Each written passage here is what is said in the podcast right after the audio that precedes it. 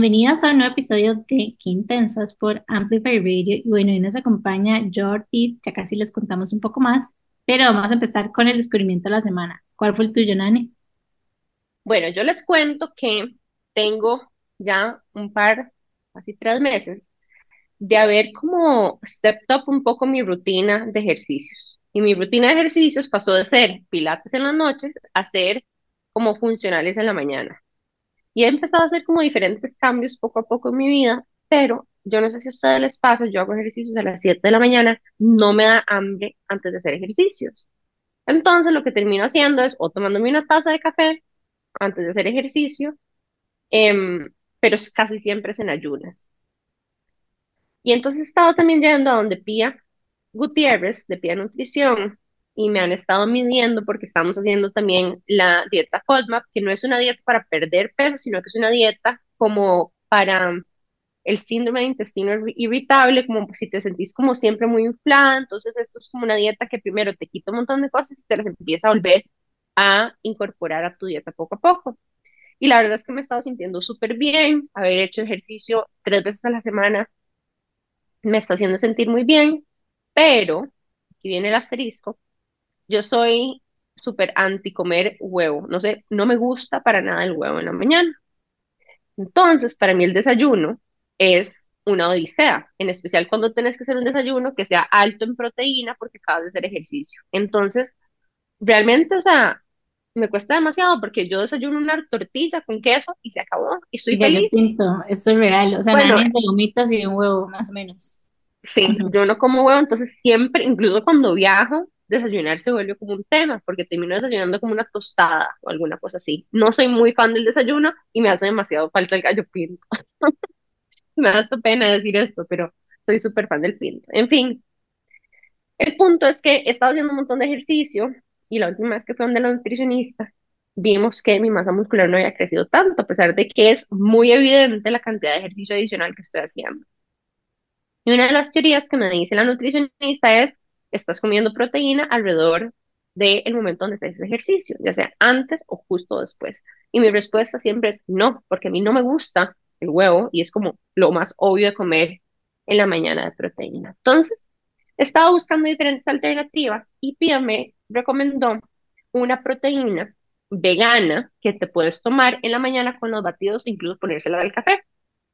Se llama About Time, em, la marca, y es como una proteína vegana con sabor a vainilla. Es eh, como eh, enzimas digestivas, em, coconut oil powder, sabor a vainilla, está delicioso y se lo estoy poniendo al café o al batido en la mañana y me está resolviendo un montón. Bueno, y espero que esto me ayude a crecer en masa muscular, pero ha sido como la única alternativa que yo he podido encontrar de tomar proteínas sin que sean como que aquellos batidos como en leche, porque aparte soy intolerante a la lactosa, entonces, bueno, encontré esta, les vamos a compartir la foto por si alguno de ustedes también lo quieren probar. Y lo bueno es que sí, tiene un poquito de sabor a vainilla, pero la puedes usar con el café o con batido en la mañana o jugo de naranja, lo que sea. Me parece épico ponérselo al café, ¿sabes? el otro día, el otro día me compartieron un bomb también para romper el ayuno, que es una proteína Sun Warrior de chocolate. Yo lo tengo, de hecho. ¿Y qué le hacen? En café. Ah, se lo ponen al café y hacen como... Como chocolate, como moca, como moca. Mmm, interesting, no se me hubiera ocurrido. Entonces te tomas tu café de la mañana con una cucharada de esta proteína y lo que se siente es como un chocolate caliente, pim, pim, pim, en la mañana y se acabó. Y rompes el ayuno con eso. Me gusta, me gusta, me gusta. Voy a probarlo. Exacto. Entonces, bueno, ese fue mi descubrimiento de la semana. Yo nunca he sido muy fan de las proteínas, de hecho, esta es la primera vez que compro proteína en la mañana, pero lo estoy haciendo así como por pura necesidad de, de dejar de comer carbohidratos como desayuno. No que tengan nada malo, me encantan las tortillas, pero necesito ser masa muscular. Em, y bueno, ese fue mi descubrimiento. Yo, ¿a cuál fue el tuyo? Hola chicas, bueno, el mío fue eh, un poco perturbador. eh. Resulta que estaba viendo Instagram y mm, vi una publicación de que la ONU acaba de declarar oficialmente que la era del calentamiento global terminó pero empezó la era de ebullición global. O sea, eso significa que las temperaturas han subido eh, un porcentaje que nunca en los últimos 20 años había subido ese, ese porcentaje. O sea, como que todo lo que tenían que pasar y que nos advertían, que cuidado, que la capa de ozono, que, que bla, bla, que los, que los árticos y todo eso, bueno, ya está pasando. O sea, las capas de hielo de Groenlandia están colapsando. Europa tiene no sé cuántas cientos de hectáreas de incendios forestales que no pueden parar de, o sea, que no están siendo capaces de, de controlar. Eh, más el calentamiento global en, en las áreas marinas, o sea, lo que ha subido la temperatura del agua está haciendo que se mueran los arrecifes de coral, o sea, es como en serio súper preocupante y la invitación es, bueno, sí, alarmarnos, pero también a ser un poquito más conscientes de nuestras decisiones diarias respecto a todo lo que podemos hacer por el planeta y no pensar que son pequeñas cosas y que al final de cuentas ni para qué lo hago, porque de verdad que todo suma.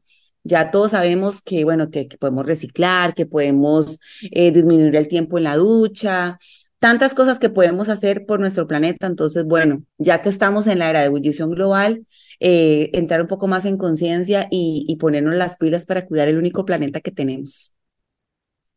Sabes que me he dado cuenta ahorita que vos estás diciendo esto, que en realidad nosotros no hemos tocado tanto el tema del calentamiento global ni el cuidado medioambiental en este espacio.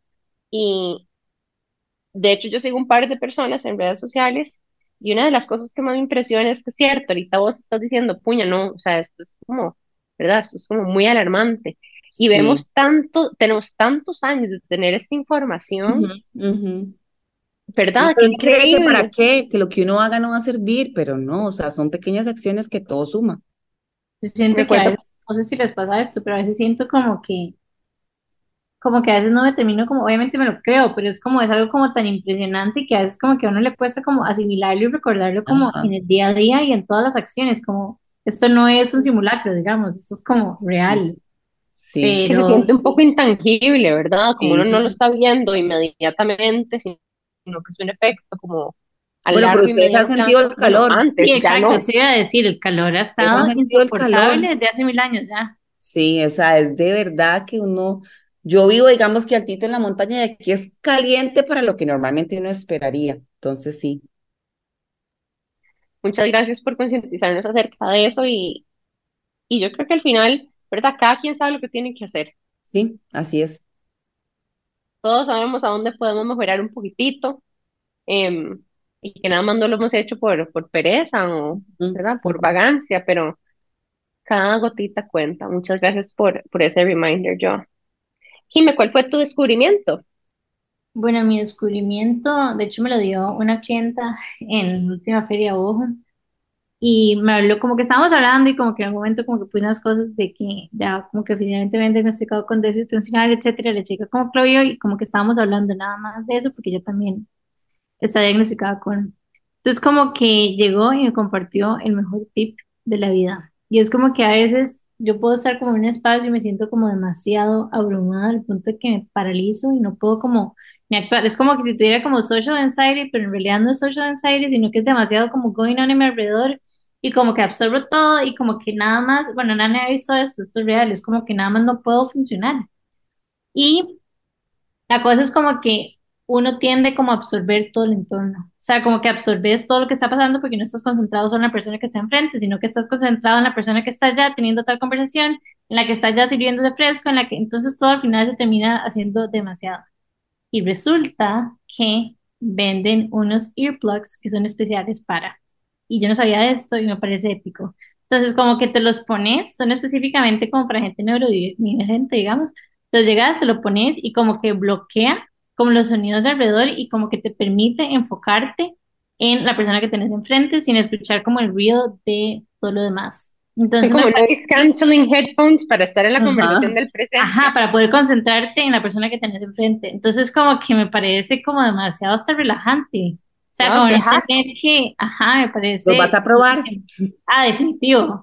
Y me parece chido también que los usan como para eventos, eh, ¿cómo se llama? Festivales como de música y etcétera, porque sea, yo no puedo imaginar, bueno, no, sí, festivales de música y es como un montón going on alrededor de uno. Entonces me parece como el lugar perfecto y también como para concentrarse y poder trabajar y después también para dormir, o sea, ya Y es como los Yo, yo tengo un primito, yo tengo un primito que tiene como hipersensibilidad sensorial Sí.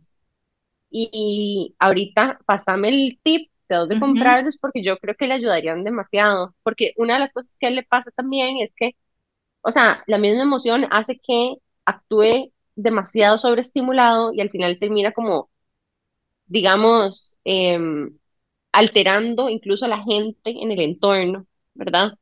porque Ujú, está súper hyper, entonces quiere interactuar con todo el mundo, entonces al final como que termina está creando anticuerpos porque la gente se pone tensa de lo emocionado que él está y que quiere hablar y que quiere Claro. bailar y que quiere poner música y además es súper artístico, entonces pone música y cambia la música cada minuto, no deja que una canción se acabe, pero es porque está demasiado emocionado y hay too much going on, entonces yo creo que al final esto es como, ¿verdad? Una forma de volver a aterrizar. básicamente, porque es como que estás absorbiendo todo el ambiente, entonces obviamente todo te pega, es como, y hay una diferente manera de reaccionar, yo más bien me voy por el otro lado de que me paralizo y no puedo funcionar como ser humano, pero di él se va por el otro lado que más bien como que absorbe y lo termina transmitiendo, me parece súper chiva porque ella los andaba, de hecho, o sea, los andaba en un case como de los AirPods y los tenía como pegados al, como donde uno pasa la paja en el pantalón, digamos, y los Ajá. andaba ahí, o sea, literalmente sin que hubiéramos hablado nada de esto, fue como, ah, no, tenés que tener esto, y me los enseñó, y yo dije, oh, por Dios, los necesito. en mi vida. Me da demasiada risa que los anda aquí en, el, en la baja del pantalón como un viper. No, total, inclusive me decía, por ejemplo, con los chiquitos, que a veces cuando ya empieza como que, de momentos en que los chiquitos no están felices, ¿verdad? Entonces cuando empiezan como que, no sé qué quiero, yo no sé qué, ne, ne, ne", imagínense cómo se puede sentir, o sea, es como parálisis, entonces que ya nada más llega y hace así como, "Sun", y no es que bloqueas por completo, es simplemente como que se Filtras. regula, ajá, exacto, pero bueno, sí, súper Como que descubrimiento, le baja el volumen al entorno. exactamente, ¿Y cómo se llaman? se llaman loop earplugs.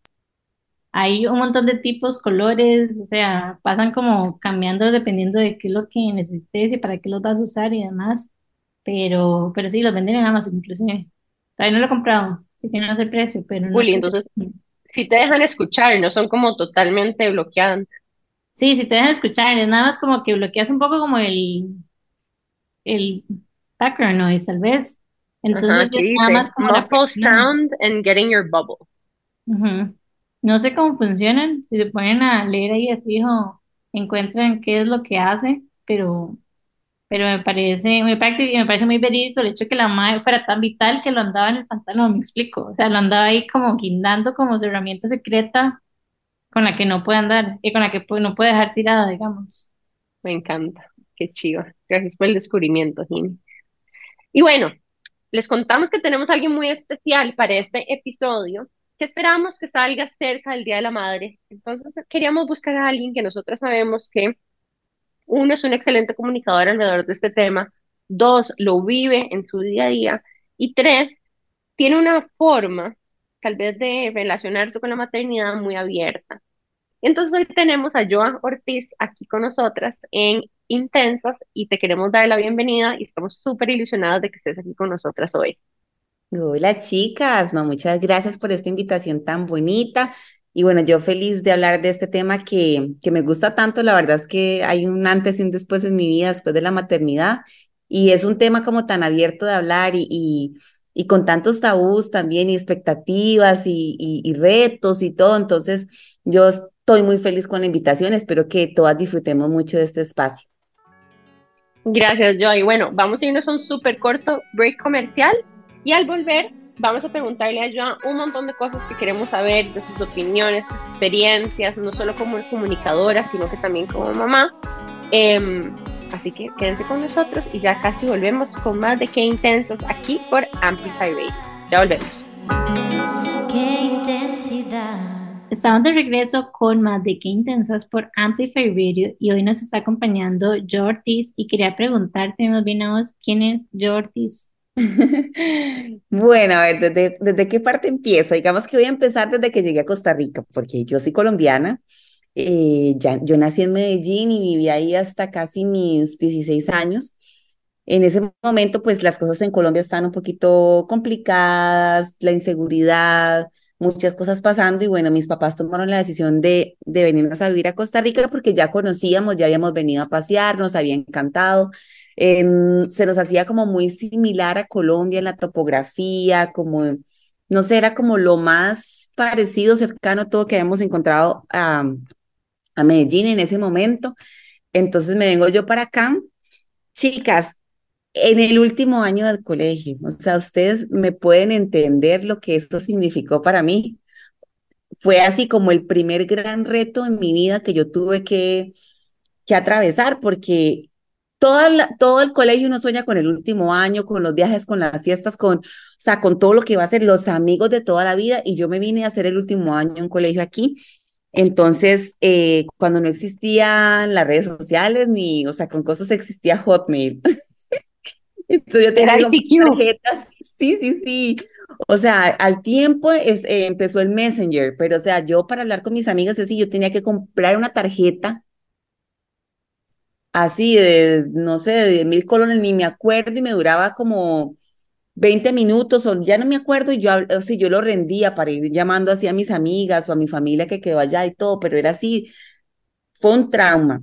Luego entré al colegio, obviamente una esa edad eh, consigue amigos fácil, por dicha pues bien, encontré gente linda y me acomodé rápido y, y todo, pero fue, fue una época muy difícil. Entonces ya salí del cole muy joven, entré a la U, ya tenía 16 años, entonces entré a la U joven y terminé la carrera. Yo estudié administración de empresas, hice una licenciatura eh, con un énfasis en, en negocios, sí, como en negocios internacionales. Y también tenía 21 años y yo, bueno, ya voy a empezar a trabajar en una oficina. Ay, yo me sentía así como súper joven para empezar ya en el mundo laboral serio.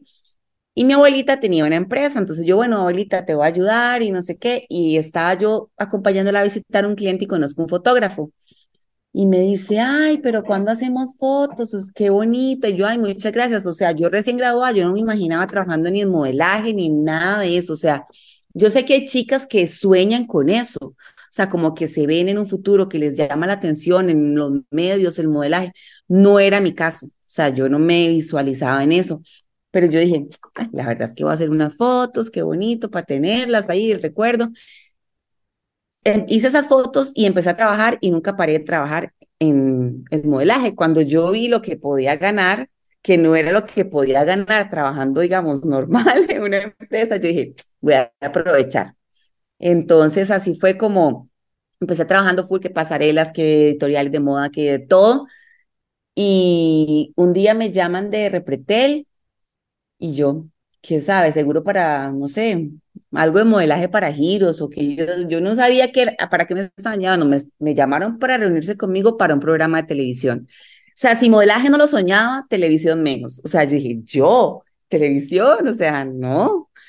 Pero bueno, empecé sabiendo nada, o sea, así me tuvieron mucha paciencia, me enseñaron, tuve buenos compañeros de los cuales aprendí bastante también. Y así fue como en el 2008, imagínense, eso fue en el 2008, eh, empecé a trabajar en Repretel en un programa que se llamaba Intrusos, que me imagino que muchas se acuerdan o vieron de las que nos están escuchando. Eh, la gocé mucho eh, ahí en Intrusos en Repretel por siete años, todos los días. sí, siete años todos los días en un programa de lunes a viernes, hasta que llegó el momento que yo sentí que mi ciclo se había cumplido ahí, como que que yo creo que eso es algo muy importante que uno se tiene que cuestionar porque a veces cuesta también como cerrar ciclos, hay cosas que nos siguen atando y no sé, y la duda, la inseguridad, bueno, ¿qué hago? ¿Qué no hago? ¿Dejo esto? ¿O me enfrento a algo nuevo? Pero de verdad que yo seguí mi corazón y, en ese momento yo sentía que ya, o sea, ya, ya el programa me había dado eh, lo que me podía dar. Y yo te hago esta pregunta porque yo me imagino, digamos, de vez en cuando Jimmy y yo hacemos como un montón de episodios de podcast seguidos, ¿verdad? Porque queremos planearlo anticipadamente. Y es un poco cansado a veces. Claro. ¿Cómo es tener como que perform todos los días para la tele? Sí, sí, sí. Vieras que, bueno, es como todo, al final uno se termina acostumbrando, no, no sé si es acostumbrando, o sea, lo termina dominando tanto que de verdad, o sea, yo llegaba, me sentaba en un set y yo me ponía a hablar y yo sentía que yo estaba en la sala de mi casa hablando con mis amigas. O sea, como que tal vez no era consciente que atrás de esa cámara había miles de personas que me estaban viendo y hasta juzgando también, porque uno puede estar muy vulnerable con las cosas que dices y con tus opiniones.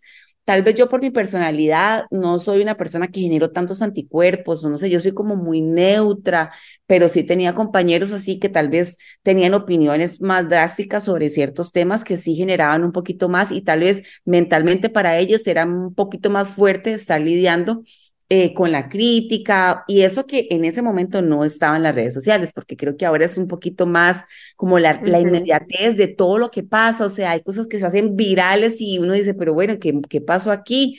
Entonces, en ese momento, o sea, existían los medios de comunicación tradicionales, estaba la televisión, las, las revistas, el periódico y la radio. Entonces, pues eso era lo que la gente consumía. Ahorita hay como mucha cosa también y siento que eso ha cambiado bastante. De hecho, es vacilón y no sé si lo sentís, no, no, yo siempre como que lo comentamos y es que nosotros en este podcast hemos así como revelado nuestras intimidades máximas, o sea, es como, ustedes saben más que nuestros amigos más cercanos, yo creo, y es como todo lo, todo, literalmente, y es como que llega un momento en el que se siente, no sé, si un espacio como muy seguro y terminada sin ni siquiera planearlo, a veces como oversharing y todo. Sí, y la gente te termina conociendo tanto que, que es súper gracioso también. O sea, a mí me pasa que yo no sé, voy al supermercado, estoy pagando, entonces, hola, Joa, ¿cómo estás? ¿Y cómo está Aura? Y es como raro porque la gente te habla como si te conociera y uno dice, bueno, es que sí, o sea, también yo comparto mi vida y la gente se siente parte de, entonces es como, es bonito, yo, o sea, a mí no me molesta para nada ni nada, me parece que es bonito, pero a veces se siente extraño, como que gente que tú no conoces, pues conoce todo de tu vida, por decirlo así. Entonces es como, es como gracioso. de fijo. Entonces, bueno, en ese momento ya yo me había casado, que es como devolver el tiempo para cuando termine el programa. Ya yo me había casado, tenía que como poquito de casada, como tal vez año y medio. Y, y bueno, en ese momento mi esposo y yo, que mi esposo se llama Esteban, tiene un estudio de yoga, y empezamos a viajar bastante, pues por el trabajo él viaja, viajaba mucho, entonces ya yo podía como acompañarlo más y así. Y disfrutamos muchísimo cinco años de relación sin tener hijos todavía, que yo siempre le digo a la gente que mientras que uno no tiene hijos, aunque esté casado, es como novios, porque como que los hijos cambian un poco la dinámica, ya dejamos de ser una pareja para convertirnos en una familia, entonces como que eh, en ese momento teníamos mucha libertad de hacer muchas cosas, de, éramos básicamente nosotros dos.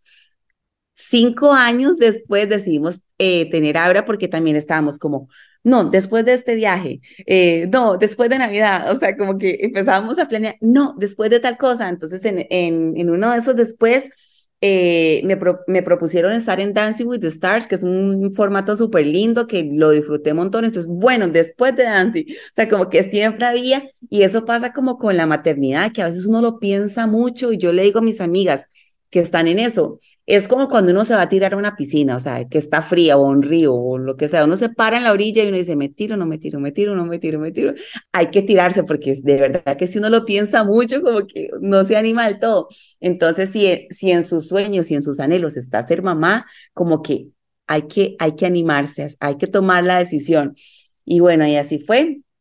Ahora nació en el 2019, se vino la pandemia cuando ella tenía como poquitos meses. Entonces, para mí fue súper lindo porque los dos paramos pues de hacer todo lo que hacíamos. Yo en ese momento estaba trabajando ya full como en redes sociales porque lo que pasó fue que cuando yo salí del programa era como cuando empezó el boom de las redes sociales. Entonces, pues yo me apalanqué un poco en, en, esa exposición que ya tenía y en los seguidores que ya tenía por el programa como para empezar a nutrir mis, mis redes y mi comunidad y para mí fue un poquito más sencillo empezar a, a, ya tener pues un público ahí cautivo porque me conocía de la tele, ¿cierto? Y a partir de eso empezar a crear contenido con las cosas que yo estaba viendo en el momento. También empecé a estudiar coaching, entonces saqué diferentes certificaciones de, de coaching, PNL, todo eso me encanta, entonces empezaba a dar, di muchas charlas, una, una época de mi vida que hacía muchos eventos y así, y daba charlas y en empresas y, y organizaba eventos con chicas y me encantaba pero todo eso paró con Aura la pandemia. Entonces, eh, la verdad es que estaba muy activa Y, bueno, con la pandemia fue como una pausa y de los dos, o sea, de estar aquí con ella al 100%, que, que fue súper bonito para crear como, como ese apego que no sé cómo hubiera sido si no hubiera sido la pandemia en realidad, porque cada, mi esposo viaja mucho, entonces tal vez no hubiera estado tanto con ella. Entonces realmente yo siento que, que la pudimos aprovechar bastante. Y me parece muy curioso porque definitivamente las bebés o los bebés que nacen en pandemia o que estaban muy bebés al inicio de la pandemia viven como una primera infancia muy diferente a la que nosotros vivimos, ¿verdad? Sí, Porque una de las cosas, yo tengo una de mis mejores amigas que tiene también un- una bebé de, de pandemia, pero tal cual, que se concibió y nació en pandemia. Y su forma de relacionarse es muy diferente a la de su hermana, porque no estaba expuesta a sí. tantas personas todo el tiempo, ¿verdad? Y Y a ver personas con mascarilla, exacto, también, ¿verdad? Como que ves a las personas totalmente diferentes. Y también me parece que debió haber sido bastante retador para los papás que están todo el día en la casa. Claro, claro, fue duro, o sea, en, en todo sentido, porque bueno, la convivencia es súper retadora cuando hay niños y, y toda la parte de crianza y sobre todo esos primeros meses que, que son No duros, tenés el no support dormís system, bien, ¿verdad? La red de apoyo que siempre te claro, ayuda. No claro, puedes dejar que otros los cuiden. No sé, sí. complicado la pandemia para eso. Sí, nosotros al principio teníamos a alguien que nos ayudaba, pero ya después uno se moría del susto que esa persona viniera a la casa y que eh, tuviera COVID. Entonces, eso también ya, o sea, las abuelitas, todo eso, no, tampoco uno las podía ver porque Dios guarde, luego ellas tienen, uno tiene COVID y era de ese miedo. Entonces, eh, como que tuvo sus pros y sus contras. Lo bonito fue que estuvimos aquí como, como bastante con ella y ella pudo crecer esos primeros meses y años como muy de la mano con nosotros aquí. Entonces eso ta- también fue muy bonito. Yo siento que en general la pandemia como que nos obligó a todos como a quedarnos quietos y como a replantear qué queríamos con nuestras vidas. O sea, yo me acuerdo que en ese momento yo estaba acostumbrada como a una intensidad máxima y que llegó un momento en el que no había nada que hacer. Literalmente era como que "Mae, acaba de cerrar mi tienda, todos mis puntos de venta turísticos estaban cerrados. Que me acuerdo que, de hecho, hablando con el del ejercicio de Nani, yo creo que yo estaba como acostada en mi cama no sabía qué hacer. Era como que tenía demasiada energía adentro y literalmente empecé a hacer ejercicios y desde ese momento no paraba de hacer ejercicio en mi vida y como que cambió mi vida. Pero era como una realidad como alterna y no sabíamos ni cómo acoplarnos. De hecho, nosotros empezamos que intensas en pandemia porque ocupábamos como un, ocupábamos. Una distracción, una forma de socializar entre Todo el mundo aprendió a cocinar, a hacer jardinería, eh, no sé, a reparar las cosas de la casa, ordenar, o sea, la gente de verdad encontró como un escape en ciertas cosas. Y para las que somos mamás eh, de niños pequeños, creo que fue más sencillo que la de niños grandes, porque ¿qué me dicen de, del homeschooling? Dios mío, la mamá trabajando desde la casa, en, en la escuela, las mamás terminando de teachers, o sea, eso sí fue la locura. Y las que tenían varios chiquitos, entonces tienen que estar como en varios compus, más Tres computadoras, que uno en iPad, otro en compu, otro en Súper así. gatas, De hecho, gatas, la verdad. esto se relaciona un montón a lo que, a una de las cosas que estábamos hablando justo antes de empezar el episodio y era el nivel de expectativas que a veces coloca la sociedad sobre las mamás, ¿verdad? Porque en ese momento de Sí. pandemia era vos que tenés que trabajar en tu trabajo, además tenés que hacer el homeschool, además tenés que eh, hacer vos las cosas de la casa porque no crees que la señora que te ayuda, que viene en bus, llegue también a tu casa y después te pasa el COVID, etcétera. Entonces, Sí, no sé si quieres elaborar un poquitito más sobre eso, Joy. ¿Cómo ha sido tu experiencia navegando eso? sí, ahí, ahí son varias cosas porque, eh, bueno, cuando una mujer decide ser mamá, eh, hasta cierto punto es como que hay que hacerle un duro a la mujer que eras antes, porque por un tiempo, o sea, así es como yo lo veo, por un tiempo eh, hay cosas que tienen que tener un receso, porque todo vuelve, sí, todo vuelve. Yo ahorita puedo decir que estoy en una etapa en la que ya otra vez, ya estoy reencontrándome con ciertas facetas mías que por cierto momento tuve que, que dejar a un lado para dedicarme a Aura como yo quería, porque también yo decidí traerla allá al mundo, entonces si yo, la, si yo decidí traerla a ella es porque yo quiero entregarme como mamá y tener como esa, atender esa responsabilidad moral que yo siento que uno tiene con los hijos, o sea, de que yo quiero cuidarla, que yo quiero criarla, que yo quiero enseñarla, que yo quiero acompañarla. Entonces, con la cantidad de recursos que uno tiene, de tiempo, energía, todo, o sea, sabes que tienes que sacrificar otras cosas. Entonces, ahí es donde vienen como esos juicios hacia uno que es muy difícil no caer en ellos porque eh, hasta cierto punto la sociedad te exige ser la supermamá, la superesposa, la que tiene la casa impecable, la que se ve fit, la que cocina bien, la que atiende a las amigas, la que es buena hija también y con los hermanos, las hermanas. O sea, como que son tantas cosas las que nos venimos a presionar como mujeres que qué difícil es sacarse un 100 en todo. Entonces yo creo que ahí lo que tenemos que hacer es como priorizar, priorizar qué, qué es lo que en tu vida eh, le quieres dar esa importancia y hacer un orden, ok, ese es el tiempo que tengo y eso a esto es a lo que yo le voy a dedicar tiempo, A, B, C, D, lo que sea.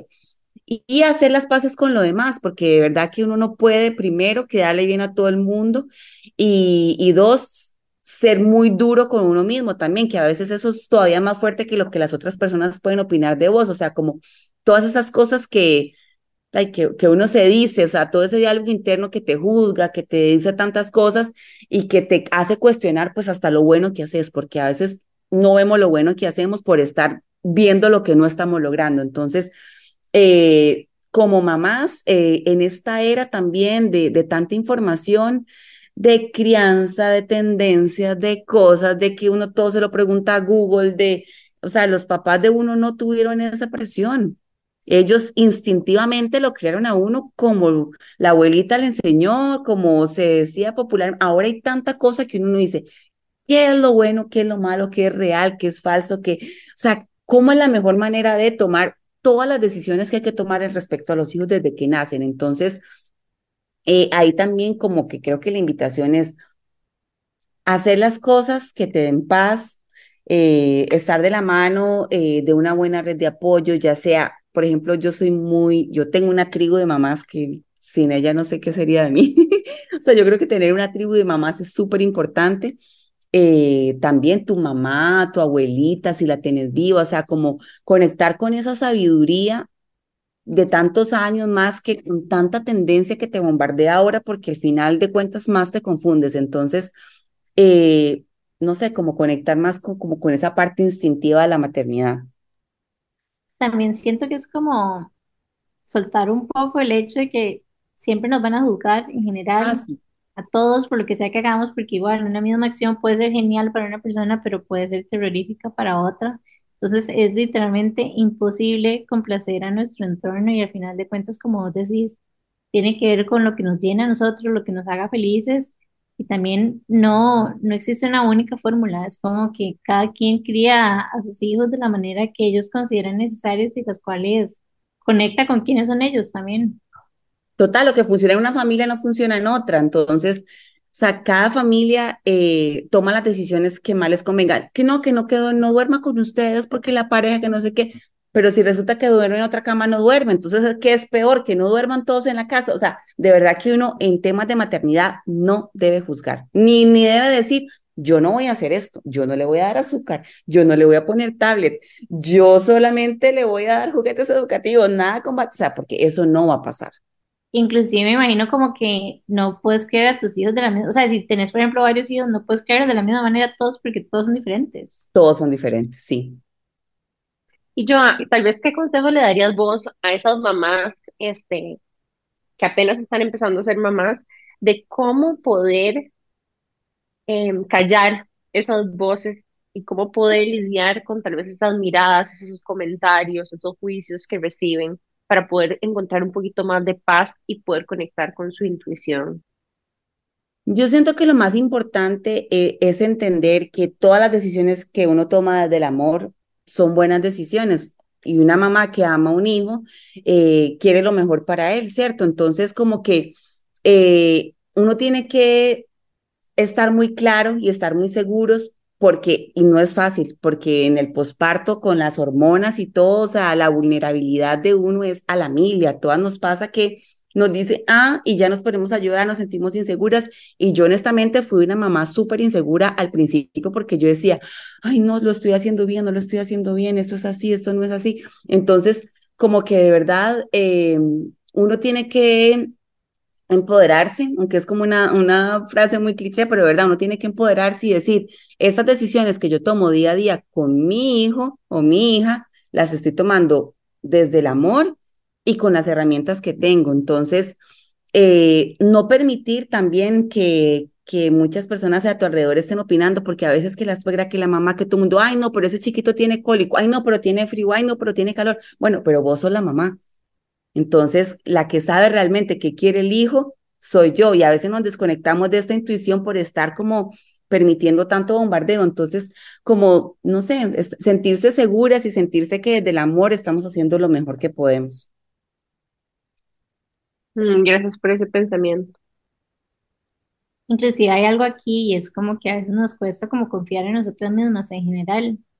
Entonces En es todo, como, sí, en en todo, todo, en todo. literal, y es como confiar no que las cosas malas van a dejar de pasar o que no vamos a tener que seguir tomando decisiones, sino más bien es como confiar en que, en quiénes somos como personas, en nuestros valores, en las herramientas que tenemos y en el conocimiento que tenemos y que vamos a ser capaces de tomar las decisiones correspondientes. Chicas, digo algo, no hay nada que, o sea, como que la maternidad o cuando uno es mamá, hay un montón de cosas eh, que mentalmente cambian, o sea, la, la manera en la que vos ves el mundo cambia porque uno se llena de muchos miedos, uno normalmente tiene miedos por diferentes cosas, todas las personas los tenemos, pero cuando te convertís en mamá es como que es el miedo que a esa persona le pase algo porque depende de vos, es el miedo que a vos te pase algo porque eh, cómo vas a dejar un, un hijo solo, o sea, como que esos miedos se acrecentan, esas inseguridades y uno dice, Dios mío, o sea, lo estoy haciendo bien, no lo estoy haciendo bien. Y, y bueno, es normal, es como que también uno tiene que entender el proceso por el que está pasando y saber hay cosas que, que son normales que pasan, pero, pero uno tiene que entender que es un proceso y que cada día te vas a ir sintiendo más segura, más confiada, con más herramientas y que nadie nace aprendido y que los niños no vienen con un manual aquí de instrucciones para saber cómo funcionan. Entonces es como prueba y error y, y, entender cómo es tu hijo, cómo haciendo su personalidad, porque también todos los niños es diferente. Niños que de los dos meses duermen toda la noche, niños que los cinco años se siguen despertando varias veces en la noche. Entonces, también como dejar las expectativas de cómo voy a hacer, de cómo va a ser mi maternidad y como todo, porque todo va a fluir como tenga que fluir. Uh -huh. De hecho, esta semana estaba hablando con mi terapeuta. Eh, de un proceso en el que estoy, a donde yo decía, es que, es que todo es nuevo. Y uh -huh. me gustaría estar en un lugar donde como que por lo menos algo es familiar, ¿verdad? No, uh -huh. no todo es nuevo. Y ella me decía, es que cuando uno está creciendo, todo es nuevo. Cuando usted está creciendo, todo es nuevo. Entonces, para mí, dentro de lo que vos estás diciendo, la forma en la que lo estoy leyendo es, puña, en la maternidad todo es nuevo. Debe ser un proceso de crecimiento personal tan gigantesco claro. al que te expones, porque nada de lo que necesitas hacer lo has hecho antes. Uh -huh, uh -huh. Y ahí, como dicen, high stakes, ¿verdad? Uh -huh. eh, el riesgo es alto en todo lo que haces, es lo más valioso de tu vida está en tus manos y de repente tenés cero experiencia. Entonces, yo pensaba recientemente que yo cambié de trabajo y yo decía, puña, es que la maternidad es como tener un trabajo de cero con cero experiencia anterior. Es tener un trabajo. Cero currículum en esto, sí. ¿verdad? Entonces, sí. pues de qué buen ejercicio cambiarse de trabajo varias veces sabiendo como que desarrollar ese músculo de resiliencia, sabiendo de que, ¿verdad? Es un trabajo para el que, número uno, una vez vi un meme que decía esto, o sea, eh, te eligieron sin ninguna experiencia, uh -huh. ¿verdad? No te están pagando por hacerlo. Exacto. No tienes vacaciones. No, estás, no tienes vacaciones, no estás durmiendo. Eh, y entonces me pareció como, como muy intenso verlo de esa sí. forma, pero también como, puña, eh, a nivel personal, tenés, tenés de alguna forma conectar con vulnerabilidad, resiliencia, fuerza interior, eh, incluso fuerza psicológica por el espejo, ¿verdad? Que te mm. hace un hijo. Sí. Por eso yo siento que también es una decisión eh, que uno tiene que tomar estando muy segura y jamás por presión, por tu pareja, por la sociedad, porque también se da que ahorita muchas chicas no quieren ser mamás, pero pueden sentir un tipo de presión y, y no, chicas, o sea, si de verdad ustedes no quieren ser mamás, no hay ningún problema, también te puedes realizar como mujer en muchas otras facetas. Gracias por compartir esto, Joa. Em, vamos a irnos a un break comercial súper rápido y más adelante volvemos con más de esta conversación acerca de la experiencia de Joa como mamá, como mujer y todas las preguntas que Gina y yo tenemos alrededor de esto. Ya casi volvemos con más de qué intentos aquí por Amplify Radio. Qué intensidad. Estamos de regreso con más de qué intensas por Amplify Radio y hoy nos acompaña George Ortiz. Y bueno, yo tenía una pregunta para vos y es cómo se ha visto la evolución tuya, o sea, como mujer y cómo se ha visto la evolución tuya también con Aura en ese proceso, cómo ha ido cambiando todo conforme ella ha ido creciendo. Claro, y es que los niños crecen tan rápido, o sea, uno dice, no, es que crecen rapidísimo, o sea, de verdad, de verdad crecen y uno dice, wow, ¿en qué momento ya mi hija va a cumplir cuatro? Imagínense. Entonces, eh, cada etapa tiene como sus retos y sus cosas lindas también, porque una cosa va acompañada de la otra. Y cuando están muy pequeños, bueno, son las desveladas, la lactancia y, y todos esos retos y, y, lidiar un poco como con, con tu, con lo novata que estás siendo en el tema, ¿cierto? Ya después empieza que camine, que cuida a los que persiga, a los que, que se van a caer, que se van a tirar del sillón, o sea, es como que la casa tiene que cambiar porque tiene que convertirse en un lugar seguro para los, los accidentes. Después vienen los, los terrible twos que llaman ya la etapa de los berrinches. Y eso es así como que se va cumpliendo y uno dice, wow, no lo puedo creer. A mí me da demasiada risa ver como videos de chiquitos en esa edad y es como, porque, why my toddler is crying? Y es como, porque no lo dejé chupar la cera? Porque no lo dejé, o sea, cosas como súper random y Porque le di un vaso azul y quería un vaso rojo y es... Exacto. Uno dice, pero Dios, o sea, el cerebro de ellos a esa edad hay cosas que realmente no pueden procesar la frustración. Es demasiado decepcionante, sencillamente. Claro. Y dependiendo de qué tan avanzados tengan el lenguaje, porque claro, en cada niño la evolución del lenguaje es muy diferente. Niños que al año ya empiezan a hablar, hay otros que hasta después de los dos años, entonces también los frustra más. Después ahora están los teenagers, que literalmente ella es una adolescente, ella escoge su ropa, ella hace unas combinaciones que yo digo, mi amor, así no vamos a salir. entonces, de verdad, es como el drama, hace, me hace dramas, mamá, no me hables así, o sea, a mí me, me, hace mucha gracia, pero es así, son, son adolescentes, es la primera adolescencia, dicen los psicoterapeutas de niños y todo, entonces ahí estamos con esa etapa. Y, y, bueno, esa es como mi experiencia. Sé que vienen etapas con, también con sus retos, con sus cosas lindas. Y hay un dicho que dice que niños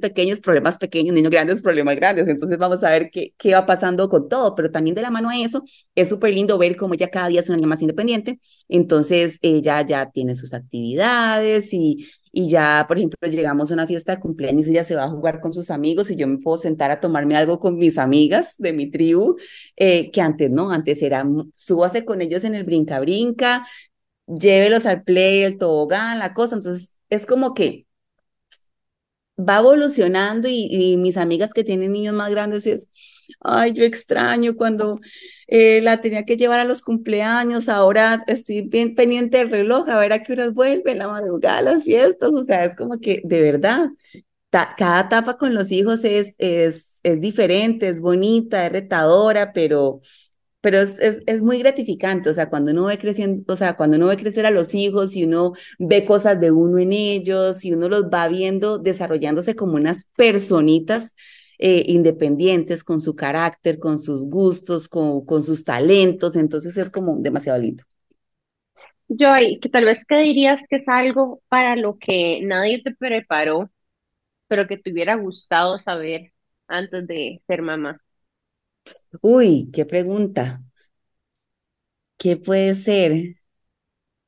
Yo creo que e, ese tema de los miedos, de verdad que, que, a ver, uno le dicen que es cansado, que, o sea, le dicen como cosas bonitas porque tampoco se trata ni de romantizar la maternidad ni decir que es algo durísimo, porque no, o sea, a ver, cada familia lo maneja de una manera diferente, pero pero a mí me pasó que, digamos, yo andaba en bici, yo hacía mountain bike, había empezado, estaba con la fiebre y tenía pocos meses, pero yo dije, yo pensé que yo iba a retomar, pero no, pero ahora yo digo, no, o sea, es que si me pasa algo en la bici, o sea, no, como que me cuido más. Entonces, yo creo que hay muchas cosas para, que, para las cuales a uno no lo preparan y mejor porque también uno no tiene por qué como que llenarse de, expectativas positivas o negativas, sino que uno tiene que fluir con las cosas a como se den, porque hay muchas cosas que pueden pasar en el camino. Entonces, eh, creo que la maternidad es de vivir el día a día, porque no hay un día igual al otro tampoco. A veces los niños se están portando súper bien, a veces los niños están durmiendo toda la noche, a veces están comiendo de todo, que eso es lo que me está pasando ahora con mi hija. Antes comía de todo, de un día para otro. Piki no come frutas, no come verduras, eh, no quiere nada. Entonces uno es, ay Dios mío, o sea, ¿cómo hago? Pero si esta niña se comía la papaya, el brócoli, las vainicas, ahora no, ahora solo el arroz, el pollito. Pero bueno, dicen que esa etapa también pasa, entonces estoy esperándola. Y a mí me gustaría volver un toque la pregunta y más bien preguntarte cómo se ha visto para vos como esa evolución, que imagino que al inicio es como total dedicación a, pero que ya vas como recuperando un poco también como tu independencia y puedes salir un poquitito. ¿Cómo se Claro. Sí, yo creo que cuando ellos entran al kinder, eh, ya uno empieza como, como a acomodarse más con las cosas de uno, porque antes cuando están 100% en la casa, pues es un poquito más, más complicado porque, porque por más que uno saque la compu y quiera así, los pone a jugar al lado, mentira, o sea, están todavía en una etapa pues de mucha dependencia y que sí, que quieren que uno se sienta a jugar con ellos, entonces esa etapa yo la sentí en mi vida poco productiva en el aspecto laboral, porque uno también está siendo productivo criando un hijo, ¿cierto? Entonces, eh, yo tenía la facilidad de, pues, de que mi trabajo es flexible y el de mi esposo también. Entonces pudimos ahí como acomodarnos entre los dos eh, para sacar adelante nuestros compromisos y, las cosas con Aura también. Ya cuando ellos entran al kinder y, y ya empiezan a, ya uno empieza a tener como esos espacios de, bueno, la, la dejo en el kinder, me voy al gimnasio, me voy al trabajo, eh, ya puedo hacer otras cosas. Bueno, corro para allá cuando salga el kinder poderla recoger y, y seguir haciendo o llevarla a clases, porque ya uno también se convierte en mamá Uber, que a la clase de natación, que a la clase de gimnasia, que a la clase de yoga, que a la clase también. Pero es otra etapa que también es lindo porque a ellos les gusta y uno lo disfruta y uno disfruta verlos. Entonces, de verdad que, que, que la maternidad es, es como ese, el pago mayor, yo creo que uno tiene como mamá, es el amor de los hijos. Entonces es como un trabajo que uno hace, como decían ustedes, nadie te paga, nada, no hay vacaciones, eh, pero es como el amor de los hijos, es el, es el mayor pago que uno puede tener a eso. Muchas gracias por compartir esta experiencia, Joa. Y tal vez me gustaría abrir a cualquier otro comentario que vos quisieras hacer o contarle a las personas que son mamás o que quieren convertirse en mamás, algo que se sienta Ujú. cerca de tu corazón. Así como un mensaje que no hayamos dicho hasta ahora, porque creo que hemos hablado bastante, chicas, y, me ha encantado esta conversación con ustedes, que no son mamás, ¿verdad? Ustedes todavía no son mamás. ¿Y quieren ser o no quieren ser? Sí. Ok, yo creo que lo más importante aquí es como encontrar un buen compañero de, de, de vida, pues para esto, porque la maternidad se transita mucho más fácil cuando tenés un papá comprometido también, porque por mucho tiempo como que la responsabilidad de la crianza de los niños ha caído sobre las mujeres, pero en esta era moderna en la que las mujeres también trabajamos, en las que las mujeres también aportamos a la casa y no solamente somos mamás, tener ese apoyo de un buen papá es muy importante para que para que esa carga, no por decirle carga, pero esas responsabilidades se compartan, porque un hijo es 50 y 50, o sea, no solamente yo se Aura, digamos, entonces, como que no pensar que tengo que tener un papá que me ayude, no, yo tengo que tener un papá que sea papá, que ejerza la paternidad, entonces, algo que es muy importante o es muy bonito es como escoger quién va a ser el papá de tus hijos para que entre los dos puedan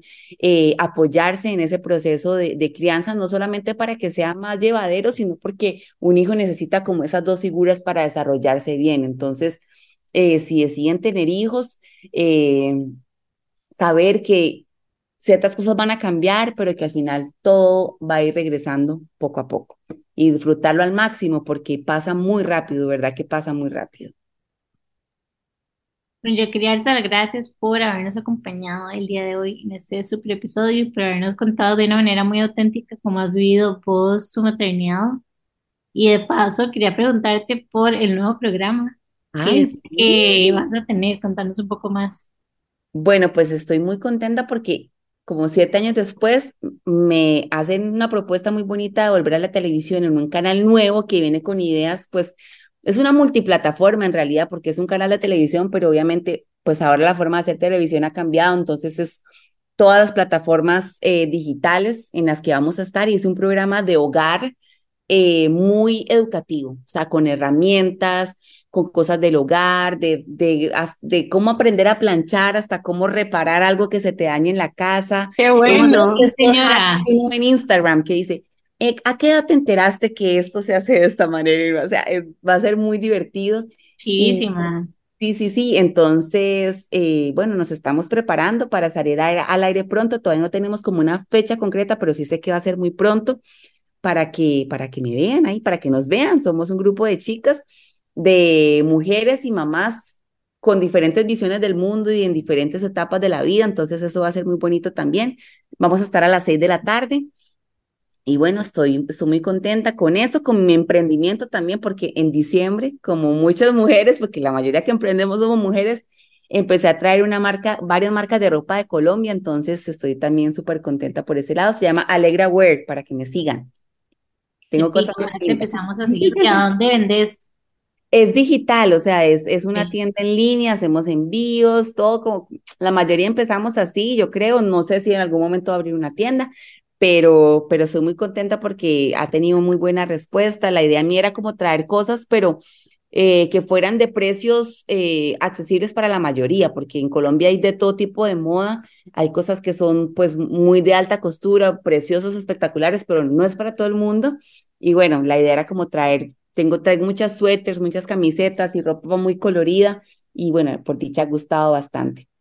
Me encanta la idea que ahora compartiste del, del show porque yo sigo a una argentina demasiado Ajá. buena esta cuenta de Instagram que se llama Mamá Albañil. No sé si la Ay, qué seguido. qué buena. Ay, no la he visto. Es buenísima, entonces ella decide como que reparar toda la casa, a veces hasta como que poner nueva cerámica, cambiar cacheras, cambiar, un- o sea, de todo. Entonces ella como que te enseña cómo hacer un montón de cosas así y me parece súper útil y me encanta porque yo también soy como muy de proyectos de casa y yo prefiero sí, hacerlo todo yo, aunque sí. la única que Me- gana de Jimena, porque Jimena sí. tiene el taladro de mis sueños. Yo el otro día estaba Ah, diciendo, para mí, para mi cumpleaños yo quiero un taladro, yo necesito Yo un taladro podría casa. hacer todo en mi casa, desde los platos hasta los cuadros, hasta la mesa, hasta ah, absolutamente no, las todo vamos que a invitar al programa entonces para que nos, para que Ah, de nos den tips. Ajá, me encanta, me encantan los plantos, me encanta ser team señora, Team básicamente. Señora, o sea, vamos a tener un, un segmento que se llama Team Señora. Me encanta. Qué bueno, Les digo, las voy a ver. Qué chiva. Bueno, Y ya le puse también a tu página de Instagram. bueno, ansiosas por conocer de tu nuevo programa, desearte toda la suerte del mundo, Joa, gracias por compartir con empatía y suavidad y compasión todo lo que ha sido para vos ser mamá. Em, síganla en AlegraWare también y contanos más cómo te pueden seguir a vos en redes sociales. Sí, mi cuenta de Instagram es arroba Joana Ortiz. Joana con J-O-H-A-N-N-A, Ortiz con Z al final. Soy nueva en TikTok, soy nueva en TikTok, o sea, no me, o sea, ah, lo acabo de abrir porque digo, tengo que tener TikTok, pero o sea, me ha superado, o sea, no puedo con TikTok todavía. Ténganme paciencia, ahí voy. Yo diferente. todavía. Yo no lo he logrado, pero bueno, ya pronto, pronto estoy a punto de sucumbir Sí, sí, yo no quería, pero es que hay que, No hay que, o sea, yo estoy ahí desde hace como seis meses, como sí, full usuaria, pero como sí, que todavía no me siento lista porque siento que es sí. como contenido demasiado fresco, demasiado como, Ay, sí, o sí, sí, va sea, muy no sé, me genera todo. estrés, exacto, Soy no una señora, soy una señora. exacto, yo también. Entonces todavía estoy ahí un toque pegada, pero bueno, coming soon. Bueno, y recuerden que además de seguir a, a John en redes sociales, en su cuenta personal y en Alegra, pueden seguirnos a nosotras como Que Intensas Podcast y a Amplify como Amplify Radio FM. Em, y bueno, recuerden que la forma más fácil y más linda y más sencilla de apoyarnos a nosotras es compartiendo los episodios con sus amigas, primas, amigas. Si sienten que el episodio de hoy le va a ayudar a alguien a escucharlo, em, sharing is caring y además es la forma en la que mantenemos también este programa totalmente accesible y gratuito para todas las personas que nos escuchen. Así que sin más, nos vemos la próxima semana a la misma hora en el mismo lugar y antes de irnos, quisiera desearle un feliz Día de la Madre a todas las madres y recuerden que siempre pueden comprar local sus regalos del Día de la Madre. Jimé, no sé si quieres compartirnos a dónde vas a estar. Claro que sí. Bueno, no, yo, bueno, ya saben que pueden encontrarme como Jimena Esquivel Joyería en Instagram, pero aprovecho para decirles de que van a estar pasando dos pop-ups este fin de semana. Uno va a ser en Plaza Tempo y el otro va a ser en Urban Escalante de un colectivo de diseño nacional que se llama Pitaya. Así que invitadísimos a darse la vuelta y a comprar local. Y una parte de estos dos pop-ups, igual mis piezas, obviamente voy a aprovechar el anuncio, las pueden encontrar en apartado creativo, en la tienda de Caro y Andre, en La Paco, en Escazú, y también en Este Oeste, que está en Pinares, que es la tienda de Ginés Salas. De hecho, a las tres las hemos tenido como invitadas del podcast también. Las tres tienen iniciativas súper lindas de apoyo a emprendimientos locales, así que si quieren escuchar los episodios también, y bueno, sí, nada, feliz Día de la Madre a todas y ya saben, bye loco. Demasiadas gracias por habernos acompañado el día de hoy. Con mucho gusto, chicas, y feliz Día de la Madre a todas, que las chiquen mucho y bueno, que la pasen súper lindo. Chao, chao. Chao.